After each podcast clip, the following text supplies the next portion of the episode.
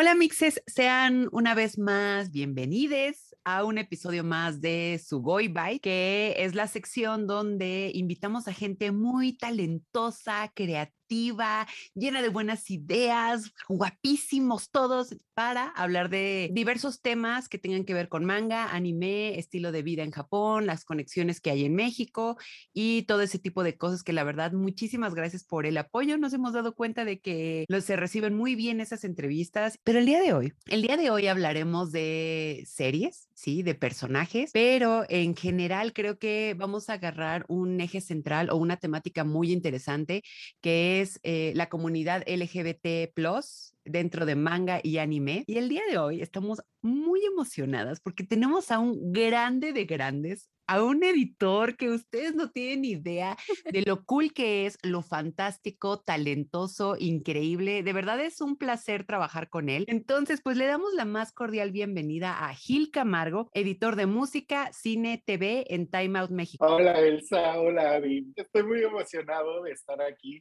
La verdad es que es un honor estar en este podcast desde que empecé, lo sigo y creo que faltaba como morras hablando de anime. Siempre vi cómo eh, fueron rezagadas y la verdad es que su proyecto está más que perfecto. Son súper interesantes, son súper lindas, son súper inteligentes. Me han volado la peluca varias veces y entonces estoy muy agradecido y estoy muy feliz. Gracias por invitarme. Ay, no, muchas gracias a ti, gracias por las flores. Mira, o sea, si ya de por sí nos sentimos diosas empoderadas contigo aquí presente, pues mira, somos la Santa Trinidad del día de hoy, nada ni nadie nos detiene. Y además, no, o sea, también como decía Elsa, pues creo que hoy vas a nutrir muchísimo más todavía, pues ahora sí que el contenido aquí que hacemos en su Goicast, con este tema pues tan importante que digo, o sea, creo que obviamente de unos años para acá, pues ya podemos ver afortunadamente pues más personajes, temáticas, narrativas enfocadas en la comunidad LGBT más,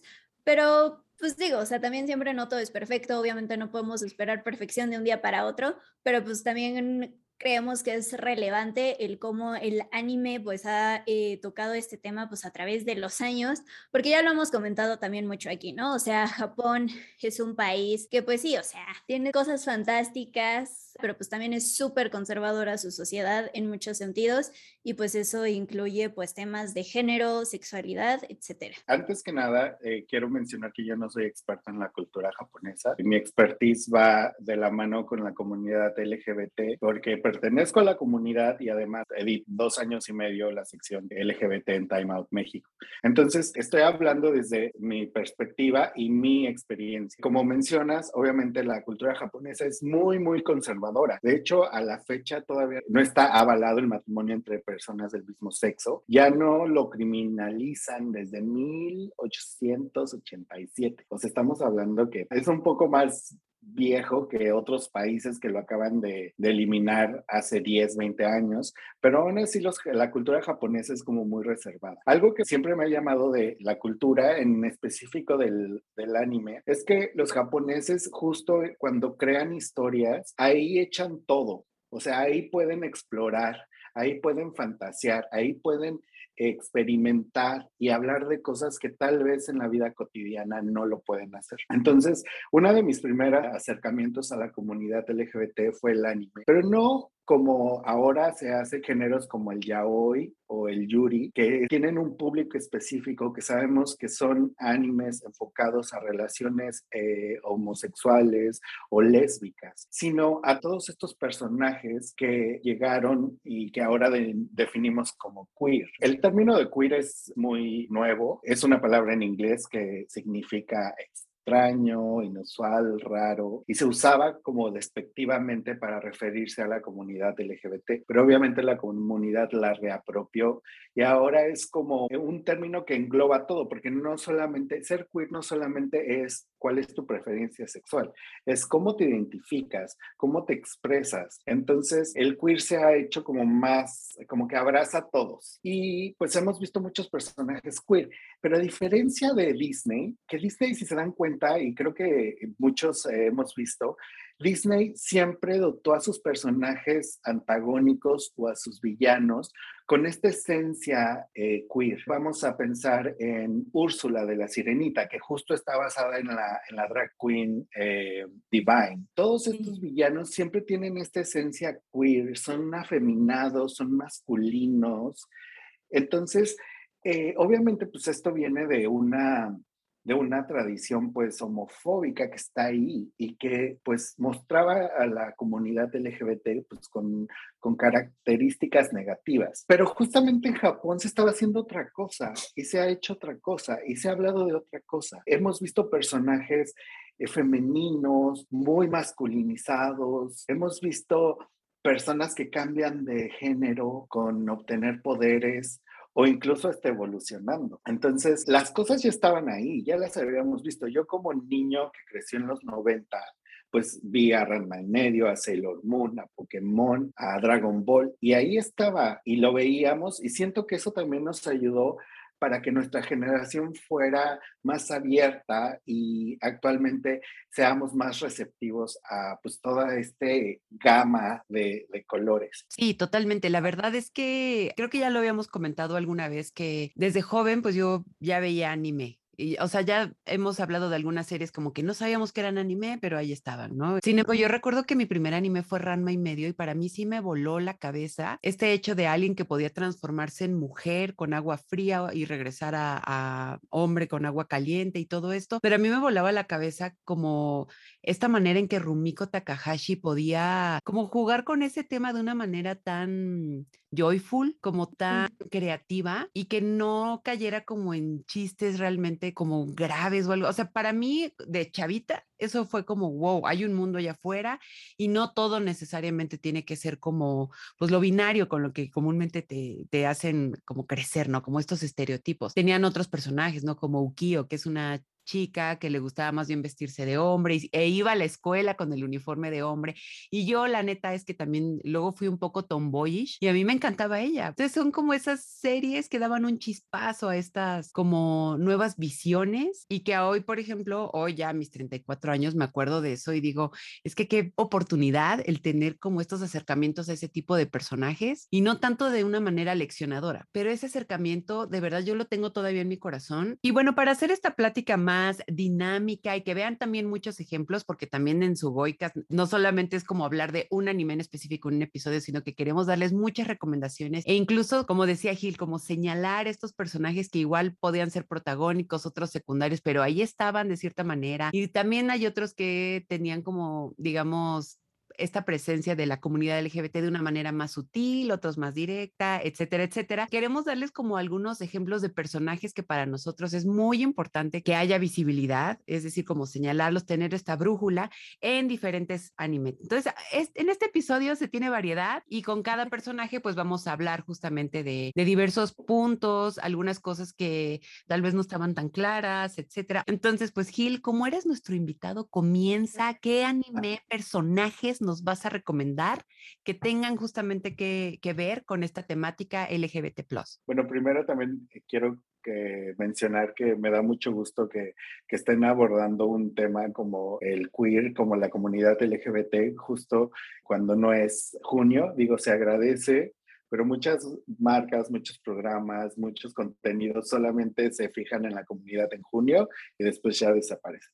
Entonces, muchas gracias por eso. Y también para decirle a toda la gente que nos está escuchando o viendo que aunque no pertenezcas a la, a la comunidad LGBT, siempre estamos ahí y siempre es bueno como pues saber de qué se habla, también conocer de, bueno, pues qué estoy viendo, de qué están hablando. Yo quiero empezar con algo muy básico y que a mí me ayudó a entender mucho lo que es la identidad de género. Y justo me voy a ir con Pokémon, porque vamos a empezar. La primera, ya sabemos que es Pokémon. Pokémon son monstruos de bolsillos, la historia es de Ash, que está en un mundo donde los Pokémon son animales en los que uno puede capturar y batallar con ellos o ayudar. Entonces, en la primera temporada, la primera generación, eh, los géneros estuvieron bien definidos, o sea, como que estaban estos animales que no necesariamente tenían que ser eh, masculinos o femeninos, pero había unos dinosaurios que se llaman, eh, seguro los conocen, es Nidorán, y cada uno tenía su propia línea evolutiva, entonces era Nidorán, su evolución era Nidorina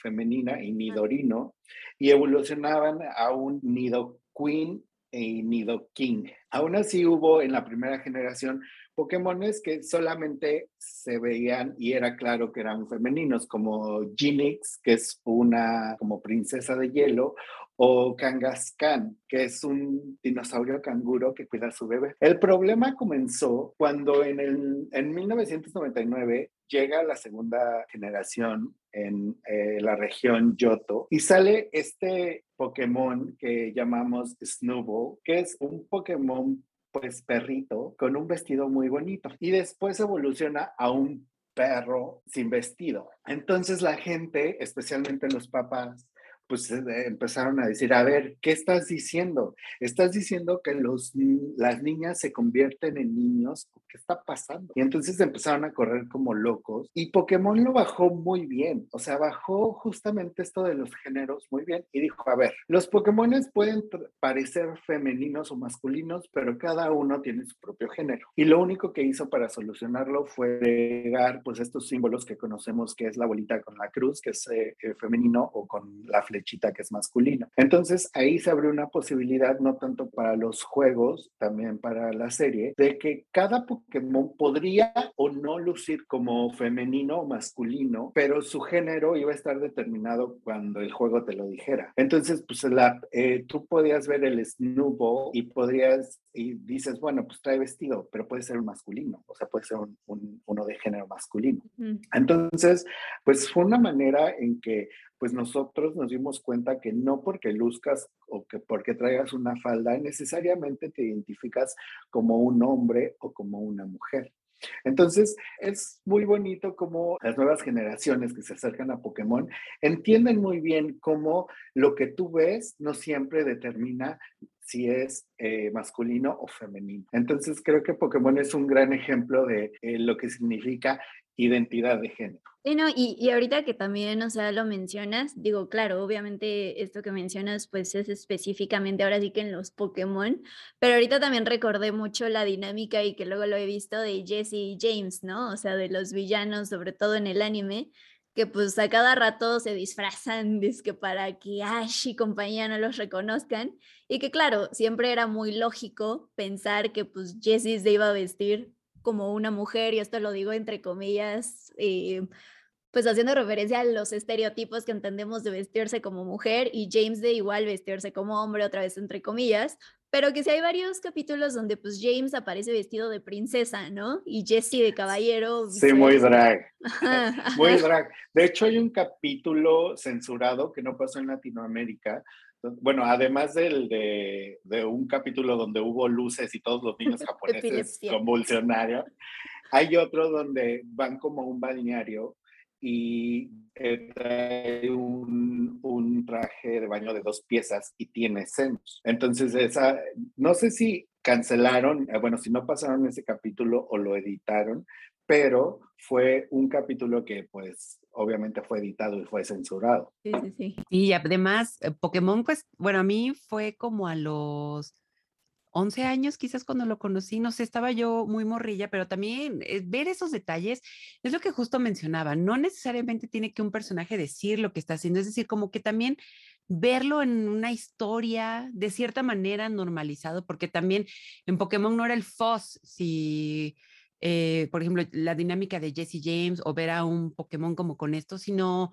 era como, pues es ese mundo y más bien lo que va a pasar aquí son batallas Pokémon y cosas así. O sea, era como, como entender ese ambiente de cierta manera y no, que ese no sea el escándalo, que luego en el mundo real, pues, pues es muy diferente, ¿no? Porque justamente aquí los papás son los que se escandalizan y en lugar de estar viendo la historia o que los niños entiendan o entendamos cuando, los que conocimos Pokémon a, a una corta edad eh, lo que es la diversidad.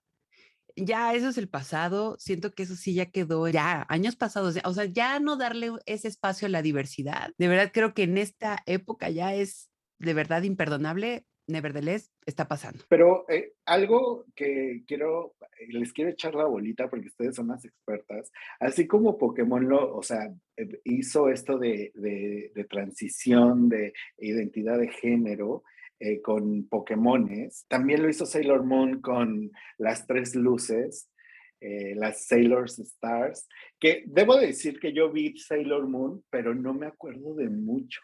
Pero pues ustedes que sí son bien intensas de Sailor Moon, pues ese es otro claro ejemplo, como eh, pues llegó, me parece que sus nombres son Seiya, Yaten y Teiki. Sí, no, o sea, como también ya lo hemos mencionado antes, pues creo que mucha de esta representación pues se la debemos a Sailor Moon porque claro, o sea, es un anime de los 90, pero pues el manga que pues ahora sí que es la fuente original pues también existió desde antes. Y luego pensamos que esta representación apenas es más reciente cuando ya ha estado al menos en el anime desde hace años.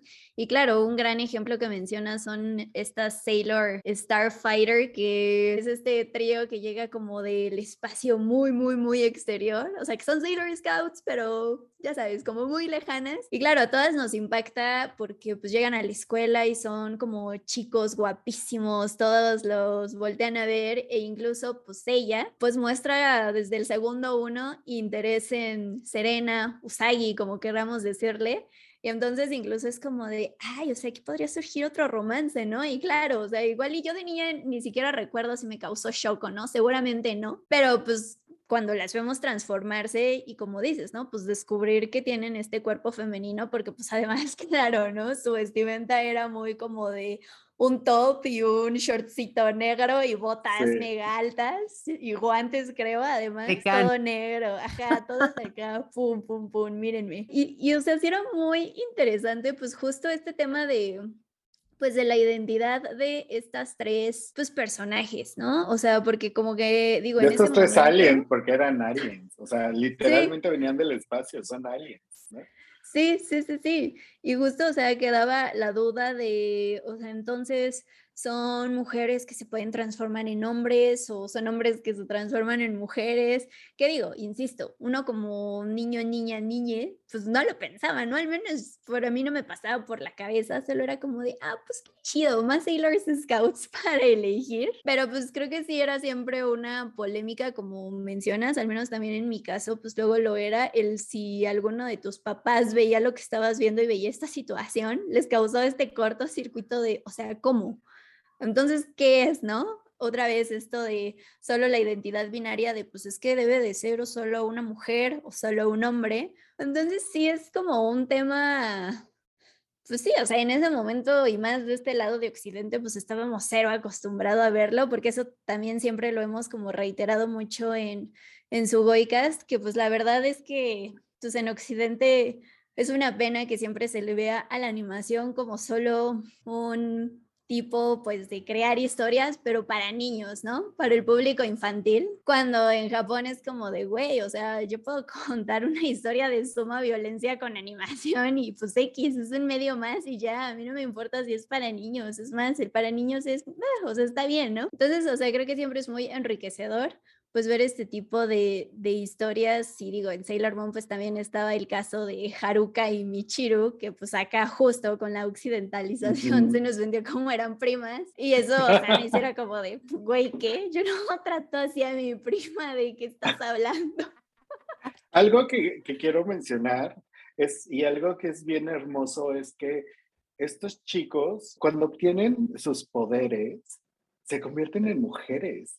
O sea, aquí en Occidente es como eres un hombre y te así tienes de los poderes y así músculos y, ah, y acá no, acá es de güey, o sea, se convierten en mujeres porque son la versión más poderosa de lo que son. Y su versión más poderosa es feminidad. Y eso es súper hermoso. O sea, cuando eres niño no lo ves, pero es como de, o sea, sí. O sea, bien pudieron ponerlos así como, como las chicas, eh, las chicas superpoderosas. Bueno, cuando son estos ladrones, chicas superpoderosas que están así. ¡ah!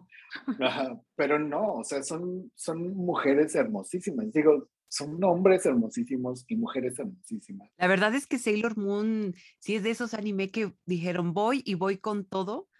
Y eso sí, ah, yo recuerdo, eh, no sé si a ustedes les pasó igual, pero había mucho padre de familia alarmado. Pero dejen ustedes por estas guerreras o dejen ustedes por, por esta relación lésbica, ¿no?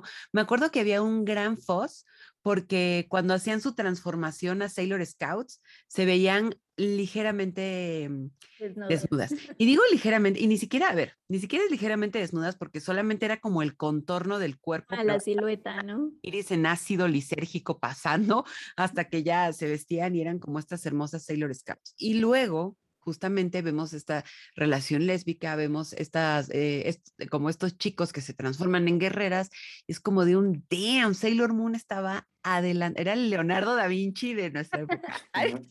y, pero todavía nos enfrentamos, nos enfrentamos a esto, justo para hablar de otra serie. Eh, hace, pues, o sea, tiene eh, menos de un año, no, tiene ya un año, dos años que llegó Evangelion a Netflix. Y justo eh, la traducción que hacen entre Kaburu y, Shinji. Y pues todo, o sea, Evangelion no es un anime para niños. Evangelion es un anime para adultos. Y, o sea, esta, esta frase que literalmente dice te amo y lo cambiaron a al Juanga de MKS. es como de... No, no, no, no, no. Netflix, ¿qué está pasando? O sea, somos adultos, entendemos. Una relación entre adolescentes consensuada, no, no, no nos vamos a ir por caminos oscuros. O sea, son dos jóvenes que están descubriendo su sexualidad también, pero ¿en qué momento haces un cambio tan drástico para que la intención se pierda? Y Elsa, que es la intensa de Evangelion y que se ha leído todo, sabe más sobre eso, porque yo no he leído el manga, pero cuéntanos, ¿qué esa escena, qué tanto representa? ¿Si es como lo dice el anime o no? Les voy a confesar que de hecho, de todas las versiones que han salido de Evangelion, el manga puede que sea mi favorita. Es que el anime ya es icónico, ¿no? Eh, no, no, hay manera de, decir que no eh, es este pilar ¿no? Dentro de mi vida. Pero ahora que, que, leí el manga, tiene una manera tan visceral, tan emocional de contar las cosas. Y a mí me sorprendió muchísimo que todo lo de Kaworu lo desarrolla de una manera diferente. Digo, igual que en el anime, Kaworu llega en una etapa bastante álgida en la vida de Shinji y llega Kaworu pero Kaworu, desde el momento uno sí sabemos que, que, hay algo con él, como que siempre está remarcando lo interesante que se le hace a la humanidad. Entonces ahí dices, mmm, este muchachillo, mm, como mm. que hay, hay algo, ¿no? Y algo muy curioso es que en el manga, Shinji todo el tiempo lo está rechazando. O sea, en el anime vemos cómo está como esta vibra cósmica, que es muy loable que en el anime 20 eh, minutos bastan para crear este personaje. Es muy raro, ¿no? Porque Kaworu solo sale en uno, pero es, el personaje más icónico en el anime y solo le bastaron 20 minutos. En el manga sí sale bastante, sale como tres tomos y siempre hay un rechazo por parte de Shinji. Y como audiencia, pues te extraña, ¿no? Porque es como, ¿por qué lo está rechazando tanto? Y de hecho hay una escena que a los fans les encanta sacar de contexto, les encanta, porque en eh, Shinji siempre está teniendo ataques de ansiedad. Entonces el doctor le dice a Kaworu, si tu amigo otra vez tiene ataques de ansiedad, eh, como que hay que hacer estos ejercicios de respiración o con una, la, típica bolsa de papel o respiración por la boca o lo que sea, ¿no? Y él como de que, ah, ok, ok, ok, doctor. Y aunque lo rechace, por ejemplo, Shinji siempre está en su cuarto, ¿no? Siempre lo acompaña. Y para Kaworu es, pues es que si siempre me estás diciendo que te caigo mal, que te choco, porque siempre estás aquí y se queda a dormir, porque Shinji ya está hasta la madre de, su casa, de Misato, de los Eva, del papá y todo. Entonces, en una noche, tiene mientras duerme, está empezando como a respirar mal y tiene un ataque de ansiedad. Y Kaworu dice, mm, su doctor me dijo que le tengo que ayudar, ¿no? Y entonces Kaworu le empieza a dar respiración boca a boca. Y ahí está el cuadro, ¿no? Donde parece un beso, pero es respiración boca a boca. Y Shinji lo quita, pero para Shinji es como, o sea, fue contacto. O sea, no fue tanto el beso, sino que fue contacto con otra persona que ya habíamos visto durante el manga, que no hubo como mucho contacto con Shinji. Y entonces, ya, se empieza a desatar toda la situación. Llega el momento en que tienen que enfrentarse, que Shinji se entera que es un ángel. Y ahí va la explicación, ¿no? Que Shinji siempre lo estaba rechazando porque sí lo quería. O sea, porque al final le preguntan como de, eh, ¿te interesaba? Y en el manga sí lo ponen como de que sí, estaba muy, muy enganchado con él, pero yo no quería ya, ya no quería relacionarme porque todo lo que toco se muere. O sea, una cosa, el manga sí está way beyond the emotional y la construcción de Kaworu es espectacular, pero sí queda claro que hay una conexión, pero Shinji es como ya no quiero, ya no quiero estar con nadie, ya no quiero estar con nadie porque estoy harto, pero entonces también la construcción de Shinji es muy, muy bien trabajada en el manga y en el anime creo que también hicieron un gran trabajo porque al final es este personaje que, que le cuesta trabajo y aparte veamos, Shinji todo el tiempo le está diciendo a Kaji o le está diciendo a todo el mundo, pero es que somos hombres y eso no debería ser. Y que incluso Kaji le dice, mi Shinji, mi Shinji, ay, no seas así, amigos. O sea, obviamente Shinji, estás chavo y sabemos que no lo sabes, pero se me hace muy interesante que en el manga se haya planteado de esa manera, porque sí había algo mutuo, pero para un personaje como Shinji no, pero aparte ponerlo en Evangelion, a mí se me hizo una gran movida porque con Azuka no fluyó tanto como lo hizo con Kaworu. Es una manera tan hermosa de poner las cosas. Este tipo de situaciones que justo salen del, del Yuri, por ejemplo, que son eh, simplemente pues otra relación más en, dentro de los animes.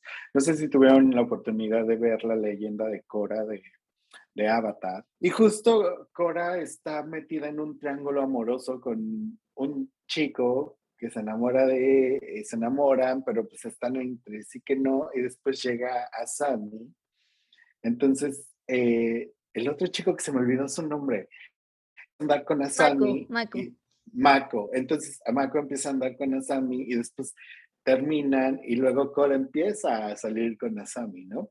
Y no es una, o sea, no es un eje conductor de, mm. del anime, está ahí entre sí, le afecta mucho como sus relaciones personales, pero está, está mostrado, lo muestran de una manera tan, tan normal que está, está increíble y justo, o sea, eh, lo hemos visto como en los años en la industria. Como que desde, desde los noventas para acá se ha manejado mucho la, los temas de la diversidad como muy de sufrimiento, sufrimiento, sufrimiento, pero poco a poco hemos eh, desarrollado y hemos hecho contenidos que pues implican eh, diversidad, pero no es como de, ah, yo tengo que salir del closet o, ah, yo tengo que enfrentarme a la sociedad.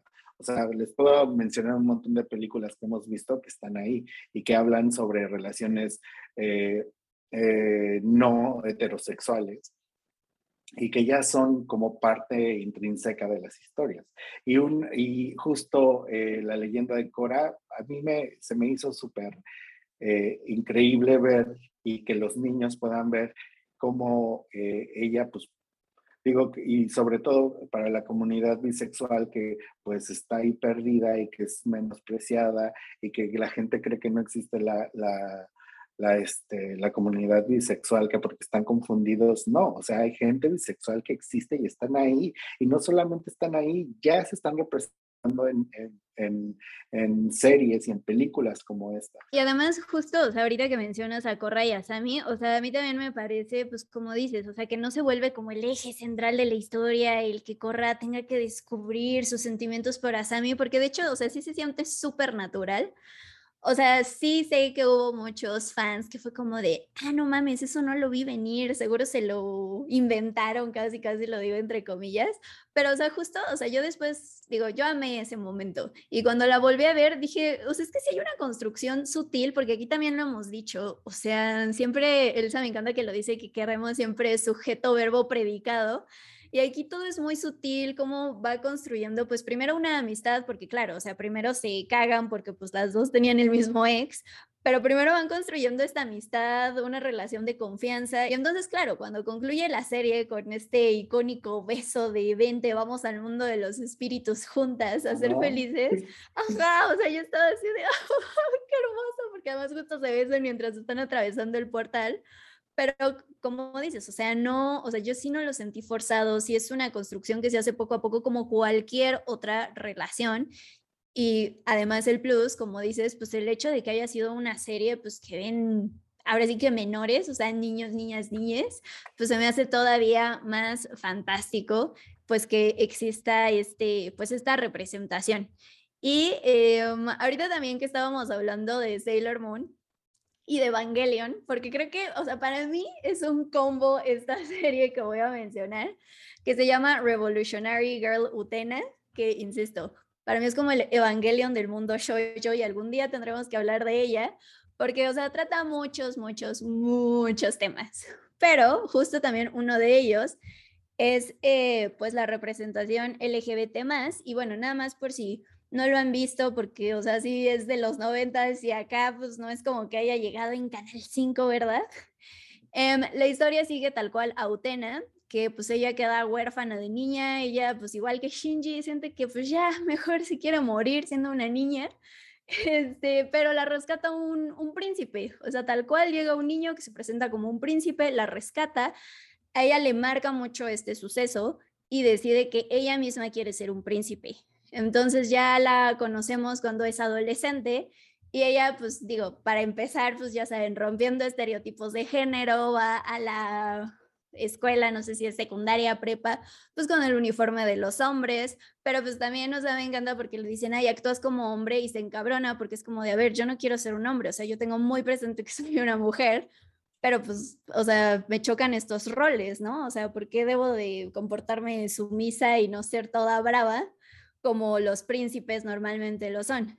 Entonces, bueno, ella trae, insisto, este ideal de quiero ser un príncipe, quiero salvar a las personas y se ve envuelta en una serie de combates donde digamos que es para ganar eh, la mano de la princesa, creo, de la rosa, y que bueno, ella tiene el poder como de desatar la revolución en el mundo. Muy filosófico todo, insisto, tiene muchas capas, muchos temas, pero aquí lo importante es que durante todo el anime, que salió en los noventas, un poco después de Sailor Moon, de hecho, este, pues es que justo vemos tanto a Utena como a Anthi, que es la otra protagonista, pues ver que tienen relaciones, pues sí, bisexuales, o sea, ellas se va creando una relación entre ellas dos durante todo el anime, pero también vemos que ellas, por su lado, tienen, llegan a tener interés o a relacionarse pues con hombres, ¿no? Y aquí también sucede lo mismo, o sea, no es el eje central ni se causa un escándalo, digamos, entre los demás personajes por el hecho de que inclusive ellas dos estén juntas o de que Utena quiera luchar por quedarse con Anthi, ¿no? O sea, nunca es un escándalo, de hecho es como de, pues es algo más de la historia, es una batalla más y ya, porque incluso dentro de este círculo de guerreros que participan en este concurso, pues de hecho también hay otras mujeres, o sea, hay otras mujeres que también están luchando por quedarse con esta eh, princesa, digamos, que es Anti. E insisto, o sea, nunca se cuestiona el, oye, pero eres una mujer, ¿por qué vas a estar con otra mujer, no? O sea, simplemente se da por hecho, pero a la vez creo que o sea, ahora sí que más bien el mensaje hacia la audiencia sí es muy poderoso el ver cómo la relación entre estas dos pues va creciendo porque, o sea, ahora sí que también se van ayudando mutuamente a descubrirse, no solo en cuanto a si qué roles quieren seguir o en cuanto a con qué clase de personas quieren estar, sino también a salir ellas de su propio cascarón, ¿no? Porque pues Utena pues también se va dando cuenta que el ideal de príncipe perfecto que ella tenía pues no es tal cual lo que ella quiere ser. Y Anthi, que fue criada, sí, como este concepto de princesa de, pues tú te callas, solo hablas si eh, quien te gana te permite hablar y toda sumisa. Y Utena también es como de, güey, pero habla, sal, haz lo que tú quieras. Y se van ayudando mutuamente. Pero insisto, o sea, me encanta que, o sea, la orientación sexual no es un tema de polémica, entre pues todos los personajes y que incluso, o sea, estas relaciones eh, pues lésbicas, gay, bisexuales, también permean en los personajes secundarios. También se vuelven muy interesantes por sus propias vivencias que pues tienen a través de la serie, pero o sea, también no es solo como las protagonistas las que viven como este, este tipo de relaciones y pues se me hace la verdad muy, pues sí, muy intenso. Esta dinámica, sabes que como personajes femeninos protagonistas que tienen esta relación, a mí me encanta. O sea, recordando esto de Korra o de Utena, ¿saben? O sea, no tiene que ver con anime, pero en el mundo de la animación es un gran plus que haya este tipo de dinámicas. Es en hora de aventura. Eh, me acuerdo que realmente Princess Bubblegum, eh, como que todo el mundo medio la shipeaban ahí con Finn. Ah. Y incluso hay un episodio donde le dice, es que siento algo y ella es como de que, ay, lo siento, pero no, gracias. Y vemos que tiene algo con Marceline. Siempre hay como unos acercamientos muy lindos. Y me acuerdo un episodio donde yo dije, a mí no me haces estúpida, aquí hay algo, donde recuerdo que Marceline le presta como una playera a Princess Bubblegum y ella la huele. O sea, ¿qué más muestra de me interesas? Está como en ese el, olerte indirectamente.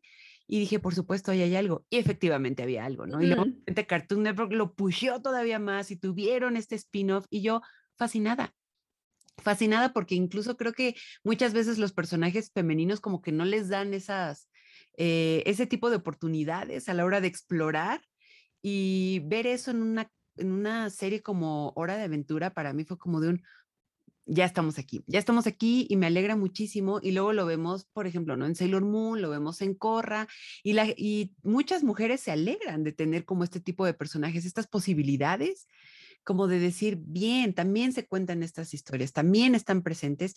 Y creo que en anime, eh, creo que de cierta manera, Boys Love ha tenido mucha popularidad, pero Yuri ya está llegando también. Como que ya la gente pide diversidad, la gente ya no no es que no quieran escuchar las mismas historias, porque evidentemente también hay historias que siguen el clásico romance, que son muy emocionantes y muy lindas, pero creo que ahora ver estas historias con otro tipo de desarrollo, con más diversidad, con, con, explorar estas emociones o de descubrimiento, creo que le dan un gran toque a lo que ya estamos viendo como audiencia. Lo que sí me gustaría recalcar es que eh, obviamente toda la, difusión o la representación de la comunidad LGBT o la comunidad queer para incluir a todos, eh, que se está llevando a los medios, se agradece sobre todo, bueno, más bien la positiva.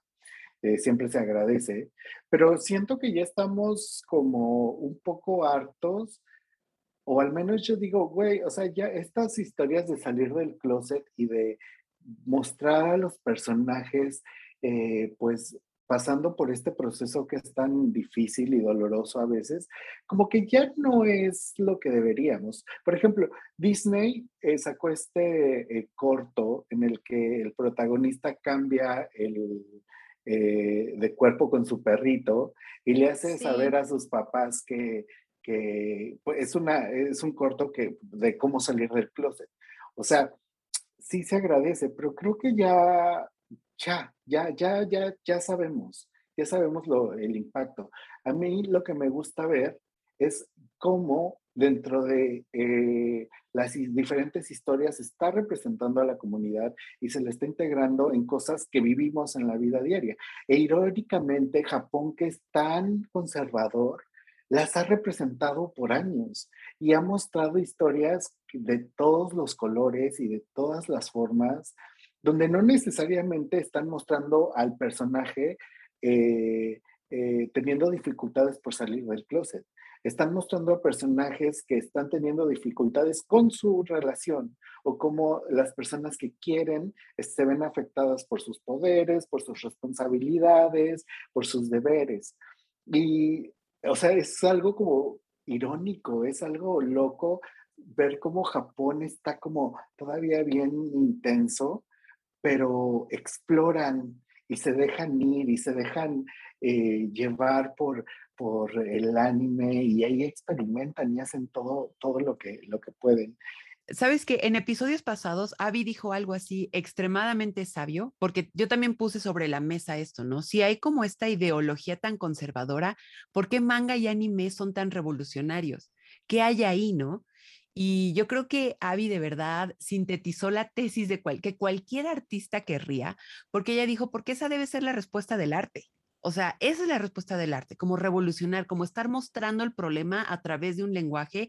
Y aquí el lenguaje es narraciones de este tipo, ¿no? Y yo dije, Avi, ¿qué, qué, qué mina de oro acabas de mencionar en este episodio? Y no me lo quito de la cabeza, ¿no? Justo uno de mis anime diagonal manga favoritos es Dokusei. Ya lo comentamos en un episodio pasado, ahí pueden echarle un vistazo, que la verdad quedó muy bonito porque es de mis favoritos. Es esas historias de confort que a mí me encantan. El primer tomo es, es, hermoso, es la historia de dos chicos en prepa que se conocen y empiezan a tener como una relación muy linda. La característica es que justo uno de ellos es, no, no es que sea tan conservador, pero no puede aceptar esa parte de sí mismo. Todo el tiempo está diciendo que desde niño lo sabía, pero que él se siente raro, que él sabe que es extraño. Incluso se está besando con su novio y es como de, esto no es normal. Y el otro es como de que, ¿de qué me estás hablando? Nos estamos besando, es súper normal.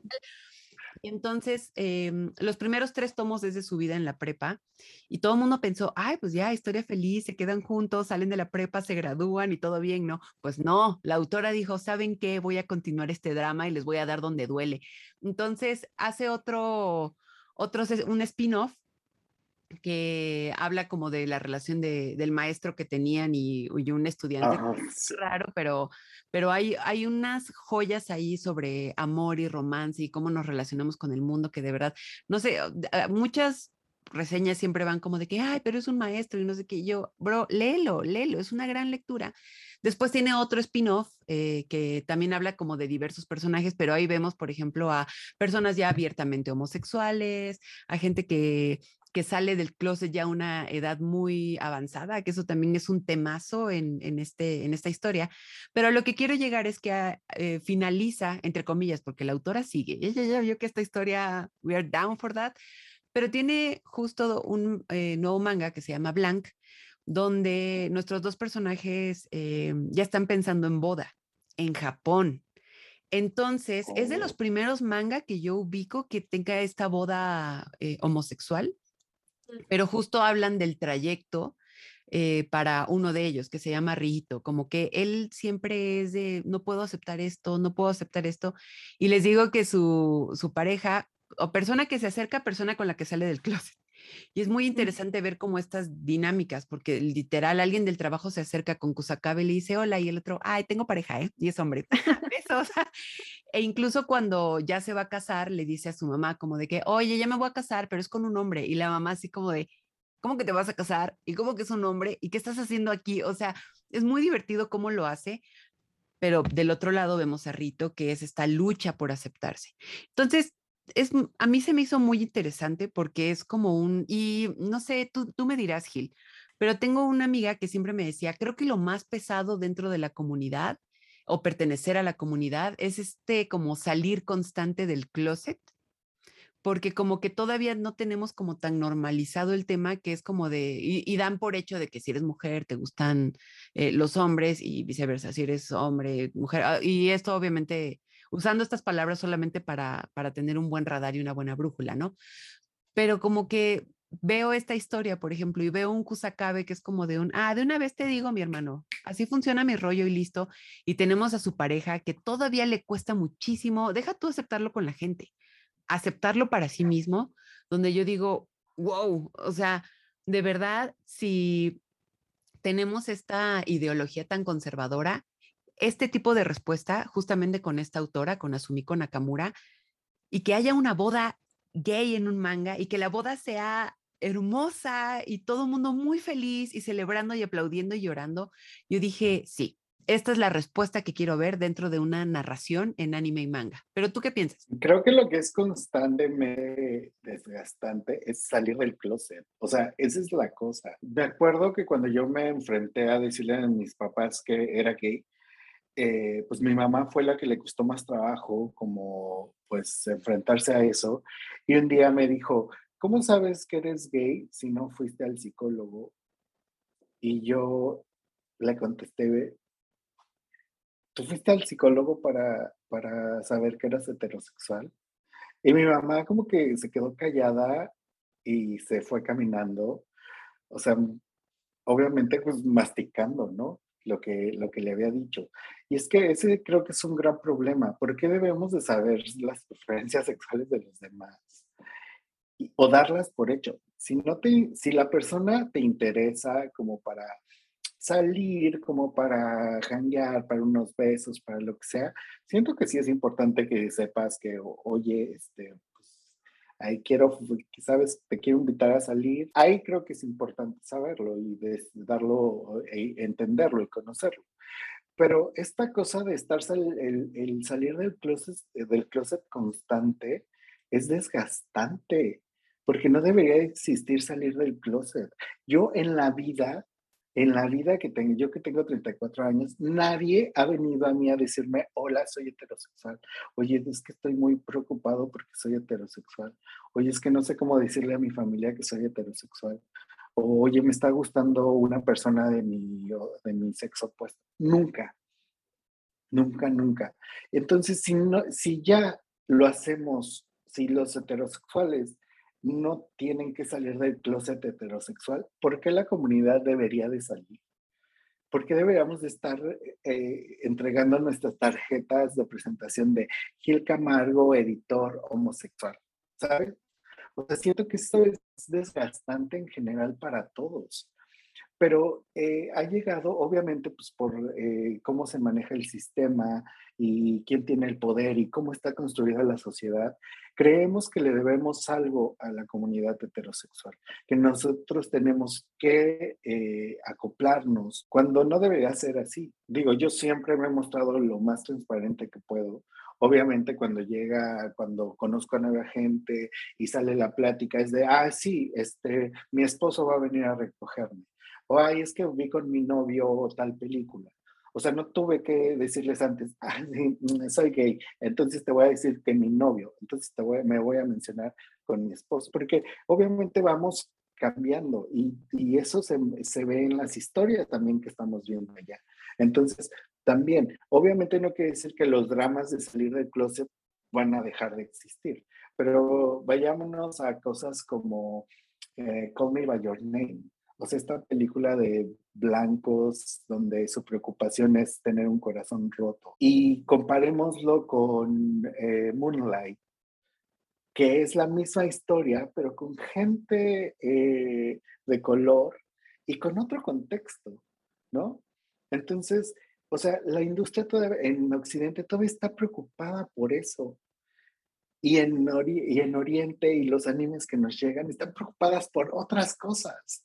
Y es como, estamos en la misma situación conserva, de, de conservadurismo, sí. pero nosotros lo exploramos en el anime, lo exploramos en el arte, ¿no? Y eso es, es eh, pues, irónicamente, pues, bonito y hermoso y, y, a la vez, pues, está medio feo que puedan hacer eso en el anime, pero que no te puedas casar en Japón, por ejemplo. Sí, no, eso sin duda sigue siendo pues la polémica pues mayor, digamos, en este caso en específico, ¿no? O sea, porque claro, como ya lo decíamos, pues sí, el anime pues también ya entra en el mundo del arte y al final de cuentas es una expresión más, pero pues qué triste que solo puedas reflejar como estos ideales que pues deberían de ser mil por ciento reales a través de un arte y pues sentirte limitado en tu día a día, porque, o sea, justo recuerdo súper bien que cuando platicamos de Yuri on Ice, pues, o sea, decíamos esto, ¿no? O sea, que la mangaka, recuerdo que él se dijo este dato, que creó como este mundo donde pues justo nunca vemos una reacción homofóbica a ninguna de las relaciones que hay entre los múltiples personajes, o sea, ya no solo digamos entre los protagonistas, o sea, entre otras más, pues nunca se arma el escándalo ni nada, y que pues era, pues sí, o sea, a lo mejor muy utópico crear este mundo donde nadie te va a señalar, eh, pues por, sí, por ir caminando por el mundo con, de la mano con tu novio, ¿no? O sea, tú siendo un chico. Y era como, pues sí, o sea, qué frustrante que solamente así puedas pues dar a conocer este tipo de relaciones donde incluso ella misma, pues insisto, ¿no? Crea como este contexto donde, ah, bueno, nadie los va a señalar, nadie los va a juzgar.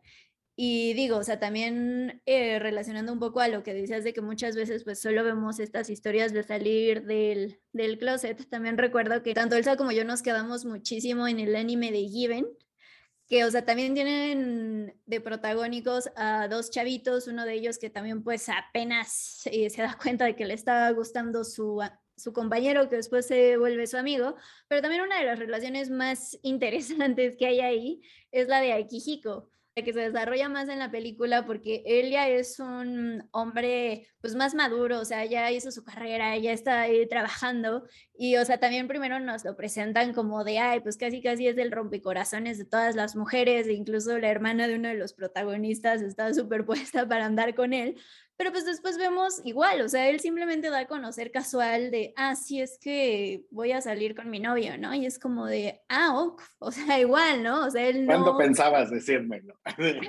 sí, sí, sí, pero lo que veo es que él no es como de, ah, pues soy bisexual, ¿no? O sea, nunca lo dice, solo es como de, ah, pues voy a salir con mi novio, y justo vamos viendo estos problemas que ya son más interesantes, no solo en una relación queer, sino en cualquier tipo de relación romántica, que son los celos, que es la posesión, o sea, ya nos llevan a otros niveles donde justo el eje no es el, ah, saliste del closet o, ah, estás teniendo dudas de cuál es tu preferencia sexual, sino que ahí, al menos con este personaje y con las relaciones que tiene con Haruki y con Ugetsu, que como lo mencionamos en su capítulo especial, pues es una relación donde se lastiman, donde ya no deberían de estar juntos y sin embargo no saben cómo soltarse mutuamente.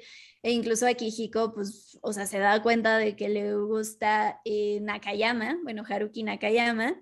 Y pues más bien ahí la dinámica más bien interesante es esa, ¿no? Que son problemas que tenemos, pues ahora sí que todas las personas como humanidad, que pues a veces no sabemos soltar eh, y relacionándola a lo que decías, pues ya pasa, queda muy detrás para él, o sea, él ya no le importa, él, ah, me tengo que salir del closet con todas las personas a las que conozco, no, lo que nos importa es los problemas para relacionarse que tiene. Y también quiero comentar que la sociedad japonesa también es bien hipócrita, ah, porque, eh, o sea, el, el, anime se ha vuelto parte de la cultura, se ha, vuelto, se ha vuelto parte de, o sea, no por nada tantos Pokémon son embajador de la comunidad tal, el embajador de la, de la región tal, y ahí tienes a Livia, todo hermoso, ¿sabes? Pero, o no sé, eh, ahora con Evangelion, como la ciudad pues, estuvo enfocando actividades. Entonces, ¿por qué si el anime está representando historias de la diversidad, de la comunidad queer, ¿por qué tú nada más dices, ay, así, hay que usar estos Pokémon para promocionar este, la región tal? Ay, pero el matrimonio igualitario, ay, no. No, ahí sí, no, chavo, no, eso ya está muy avanzado. Entonces, eh, también digo, hay que, se aplaude que tomen estas historias y las representan, gracias, pero también es como de un momento, estamos viendo, ¿eh? Mira, estamos apuntando todo y estamos viendo qué estás haciendo, ¿eh? No nos, haces, nos gusta lo que nos estás dando, pero te estamos viendo. Sí, y por ejemplo, hemos hablado ya de muchos anime que, que tienen estos personajes y estas dinámicas, que es muy interesante y que resuenan mucho eh, no solo nosotros porque somos audiencia, sino que creo que en general eh, la gente se acerca a estas historias o tienen maneras muy especiales de llegarte, ¿no? Al corazón. No quiero sonar cursi, pero así puede pasar.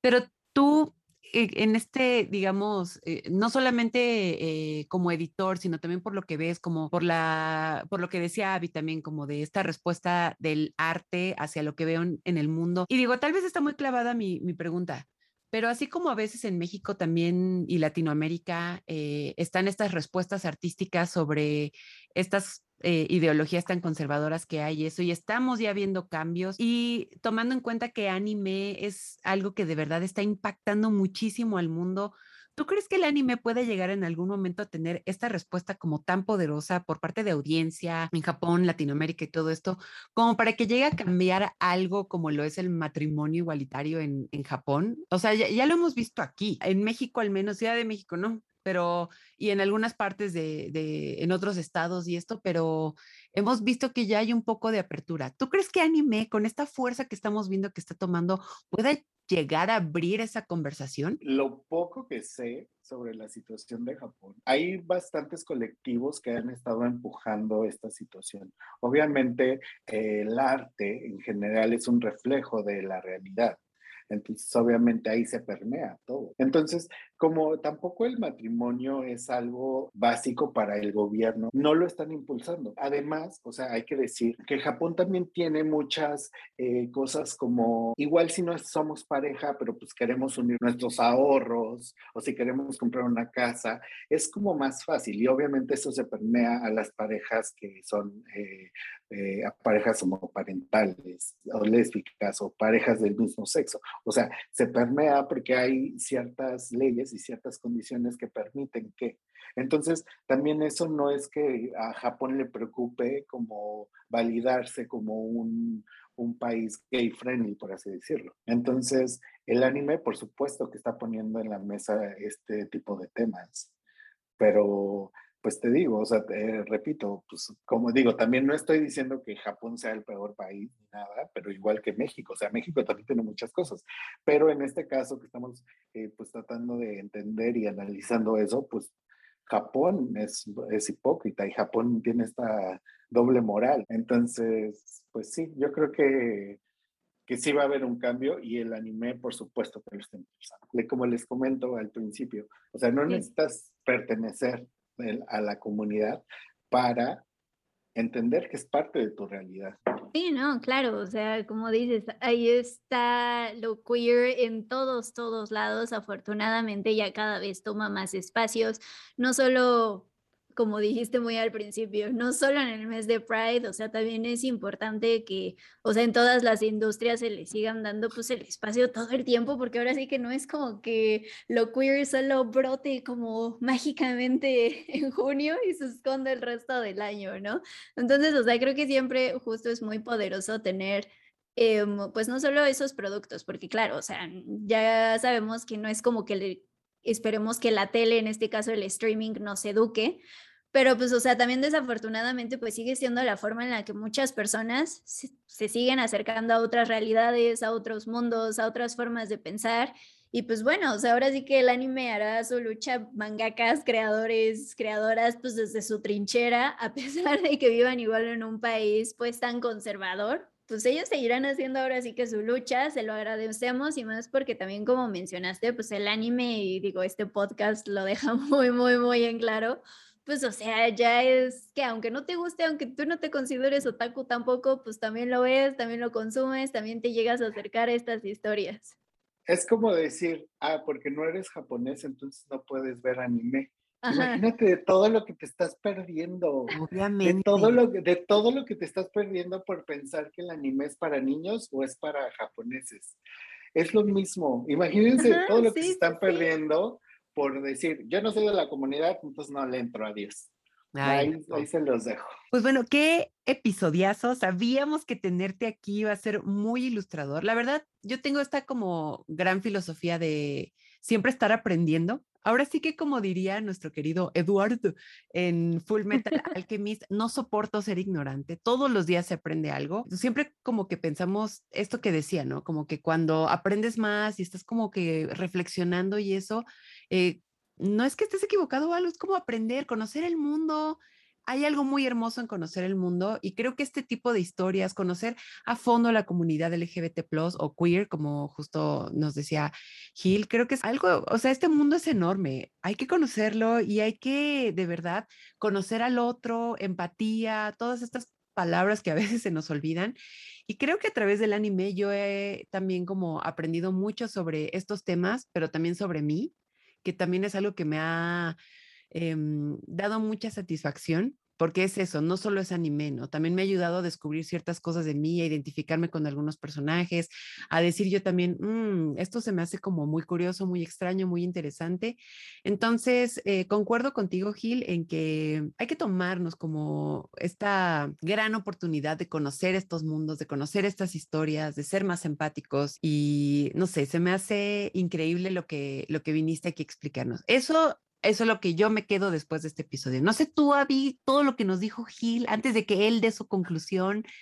¿Qué te dejó a ti, Gil? Tú sabes que siempre, siempre, siempre eres bienvenido en este espacio, pero justo hoy O sea, creo que sí era muy necesario tenerte aquí, porque claro, o sea, nosotras, como ya dijiste, ¿no? O sea, también nos metemos en estas historias, amamos encontrar estos personajes, pero creo que pues qué mejor que alguien justo de la comunidad pues nos diga el, güey, sí me siento representado, o la neta no, o va por un buen camino, o todavía se ve medio jodido.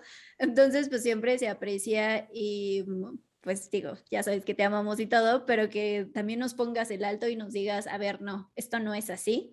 Y pues, o sea, también como ya vimos, pues el anime es otra puerta a muchas otras realidades, no solo en, ay, en si es el espacio, es una historia en el mar o lo que sea, sino realidades individuales, porque también en la vida diaria, pues cada persona es un universo diferente.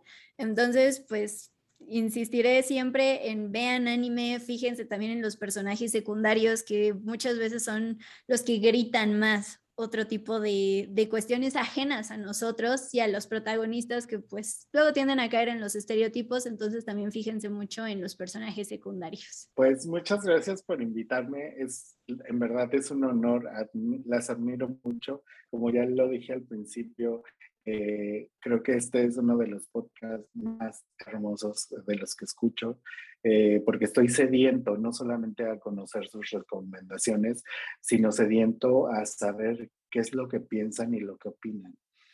Eh, entonces, me da mucho gusto, me siento muy honrado de poder estar aquí y que me hayan abierto las puertas. Pues creo que la comunidad está ahí, la comunidad queer está ahí y vamos a seguir estando ahí y lo estuvimos siempre. O sea, no es, no es eh, algo que no es una moda, no es algo que nada más apareció. Y también más allá, eh, como lo mencionaba, más allá de si eres o no parte de la comunidad, hay que pensar también que esto no es como blanco o negro, no es como que sí o no es, hay un millón de cosas. Justo eh, un personaje de, de, eh, de, lo que comentaba Elsa, que decía, bueno, estos personajes que salen del closet ya cuando son adultos. Justo porque hay mucha gente, incluso que eh, durante sus años nunca habían cuestionado su sexualidad y un día lo descubren y dicen, ay, güey, no sabía que podía sentir esto o no sabía que me gustaba esto. Entonces, tal vez ahorita podrías estar muy bien, pero dentro de cinco años, bueno, no muy bien, podrías estar en una realidad, pero dentro de dos o tres años podrías estar en otra. Y pues qué mejor que pues aprender y saber de qué están hablando para que pues tú no te quedes atrás también, porque miren, el conocimiento es poder. Entonces, muchas gracias eh, por eh, darle espacio a la comunidad queer, por ser aliades y por ser tan inteligentes. Ay Dios, yo las amo, las amo, las amo, las amo. Sabes que esto es recíproco, mucho, mucho, mucho amor en este episodio, la verdad, que nunca nos falte, insisto, siempre eres bienvenido en este espacio. Y pues muchas gracias por acompañarnos, por escucharnos, vernos, como sea que nos hayan visto. Eh, recuerden seguirnos en redes sociales, estamos como Sugoicast, estamos en también Spotify, YouTube, cualquier lugar donde Anchor nos deje estar. También pueden buscarnos, tenemos ahí algunas publicaciones en Time Out, entonces pues también por ahí pueden leernos. Y en los miércoles de cine de Spoiler Time, pues también hacemos recomendaciones chidas. Entonces, pues muchas gracias y nos escuchamos en la próxima.